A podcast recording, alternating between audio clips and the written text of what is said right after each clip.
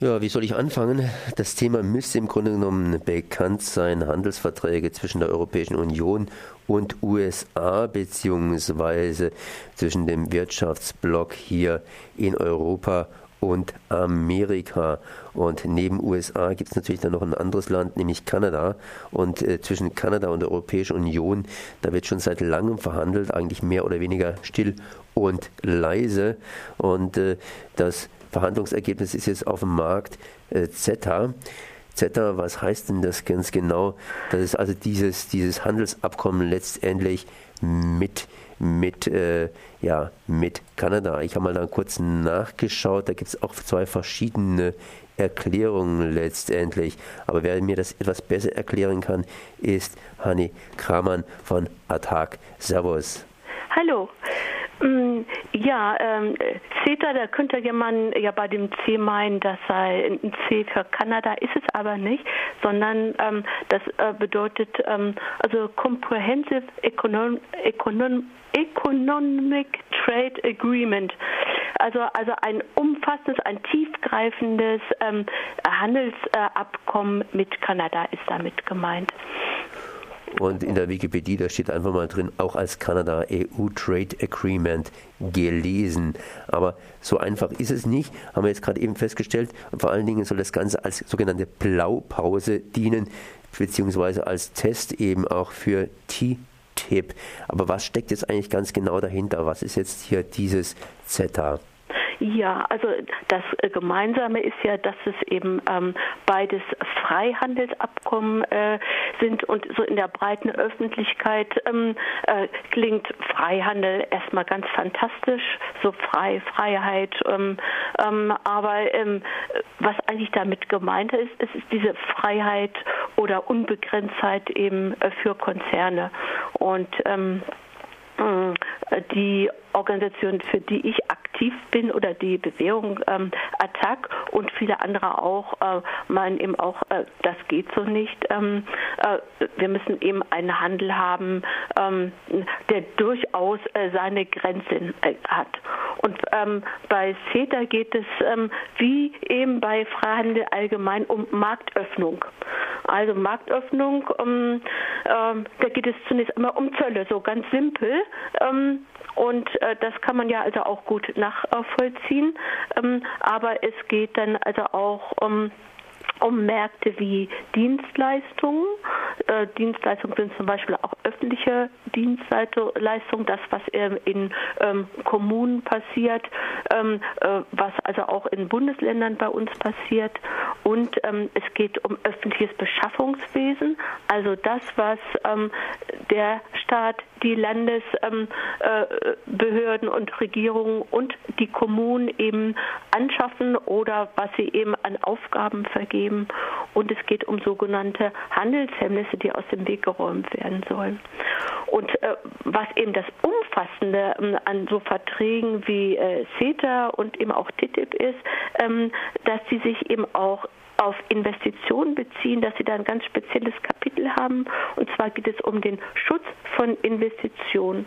Und dabei ist eben äh, nicht gemeint, ähm, äh, was ähm, zum Beispiel ein ähm, Staat eben tun kann, ähm, um sich äh, gegen Übergriffe von Investi äh, Investoren zu schützen, sondern es geht darum, dass Investitionen und Investoren ganz massiv geschützt werden und dass sie das Recht haben, sich vor Schiedsgerichten zu beschweren, wenn sie meinen, politische ähm, Vorgaben würden sie ähm, einschränken in ihren äh, ähm, ja, Profitbestrebungen. Also im Prinzip genau dasselbe, was wir bei TTIP haben, ja. nur eben zwischen Europa und Kanada. Ja. Und was mich jetzt etwas wundert, ich meine, über TTIP hat man immer relativ ja. viel gelesen. Da ist auch der Prozess drauf geschwappt.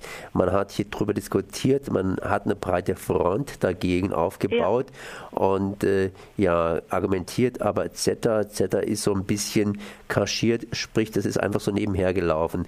Ist das begründet, dass man sagt, CETA ist sozusagen ein kleiner Bruder, eine kleine Schwester von TTIP, muss man nicht so richtig beachten? Oder hätte man das etwas mehr beachten müssen? Wie ist denn da das Verhältnis? Äh, ja, ähm, es ist eben äh, bedauerlicherweise so ein bisschen hinter, hinten runtergefallen, obwohl das ja eben äh, seit äh, 2009 schon verhandelt wird. Es ist eben außerordentlich schwer gewesen, also die Öffentlichkeit ähm, überhaupt für solche Handelsfragen zu interessieren. Also in den Jahren, als die WTO eine ganz, ganz große Rolle nach außen hin gespielt hat. Da hat es also eine große Szene gegeben, ähm, ähm, die sich also gegen WTO und die ja auch Freihandel vertritt, äh, zu wenden. Und, ähm, und danach die Zeit so ab 2005, äh, als dort die Verhandlungen gestockt haben, ähm, als das so vor sich hin dümpelte, war dann diese ganze Szene weg und das Interesse auch in der Öffentlichkeit. Und ähm, ich denke, bei diesem Abkommen ähm, was eben mit, auch mit den USA geschlossen wird, da ist den Leuten eben klar geworden, oh, es betrifft uns ja wirklich.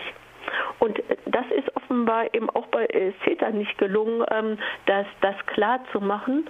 Und was eben noch schwieriger ist, ähm, CETA, ähm, ähm, das ist ja dann äh, ähm, teilweise, ähm, wenn man sich mit NGOs in Kanada in Verbindung setzen will, das ist französischsprachig, da ist auch eine Sprachbarriere dann dazwischen. Ne?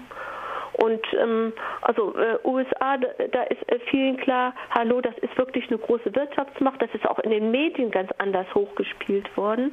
Um, und von daher war es dann zwar mit Anstrengung, aber doch also auch ein Stück leichter, ähm, als ähm, äh, CETA in die Öffentlichkeit zu bringen. Und das ist jetzt, was wir nachholen müssen. Und äh, bei Attac und auch bei den anderen, die eben aktiv sind äh, zu TTIP, ist immer gesagt, Leute, denkt an CETA. CETA ist auch ganz wichtig und es ist ein Türöffner. Also zum Beispiel in, diesen, ähm, äh, in diesem Investitionskapitel, das ist ja, wir sagen immer, ähm, der Vertrag ist geleakt worden, der ist also durchgesickert. Offiziell ist er ja der Öffentlichkeit überhaupt nicht bekannt, sondern dankenswerterweise ist das diesmal durch die ARD passiert, dass sie ähm, an den Vertrag angekommen ist, an diesen Vertragsentwurf. Äh, äh, da ist also inzwischen ähm, klar, dass zum Beispiel ähm, US-Firmen die sich also in ihrem Profitstreben beeinträchtigt fühlen, fühlen also auch über dieses CETA ähm, ähm, äh, europäische Staaten verklagen können. Äh, unter der Voraussetzung, dass sie also eine große Handelsniederlassung, einen großen Konzern, eine große ähm, Konzerntochter in Kanada sitzen haben.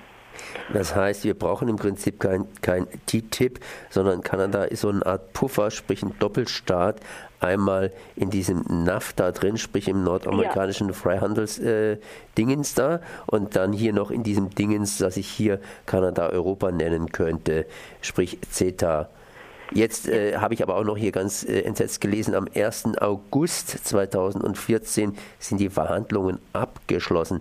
Das heißt, das Ding ist sozusagen schon äh, verhandelsmäßig in trockenen Tüchern. Nee, nein, nein, also das ist also jetzt noch ein ziemlich langwieriger Prozess. Also offiziell ist es abgeschlossen. So, um, ähm, ich habe noch mal ein bisschen nachgelesen. Um, ähm, jetzt ist es dann so, das ist dann äh, in der EU, ich beziehe mich mal nur darauf, um, an die Regierungen der 28 EU-Staaten gegangen, da eben speziell das Wirtschaftsministerium, äh, weil sich das ja mit äh, solchen Dingen befasst. Da äh, wird also fleißig gelesen ähm, und 2500 Seiten ähm, und ähm, das Wirtschaftsministerium ähm, hat äh, äh, diesen Vertragsentwurf ähm, also auch wieder an die Bundesländer, an die entsprechenden ähm, Stellen ähm, äh, verschickt. Da gibt es eine Datenbank dafür. Ähm, und man kann also jetzt noch kleine Einwendungen machen. So, es geht dann ähm, so um technische äh, Details. Und äh, bis zum 25. September muss das alles fertig sein. Das äh, nennt sich also technische Finalisierung. Und dann ähm, kann es eben offiziell paraffiert werden.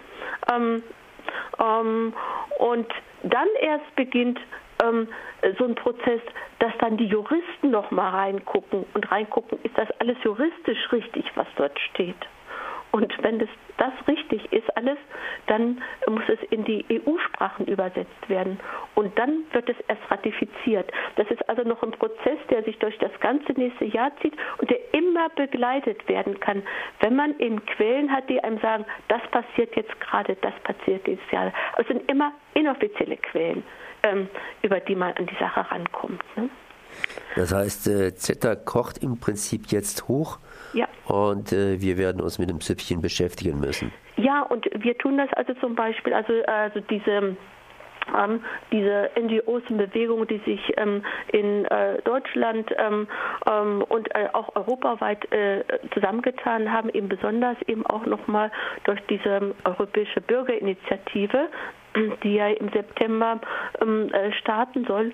Und da wenden wir uns gleichzeitig gegen TTIP und gegen CETA, weil uns ganz klar ist, die gehören eng zusammen. Man muss versuchen, beides eben wegzukriegen.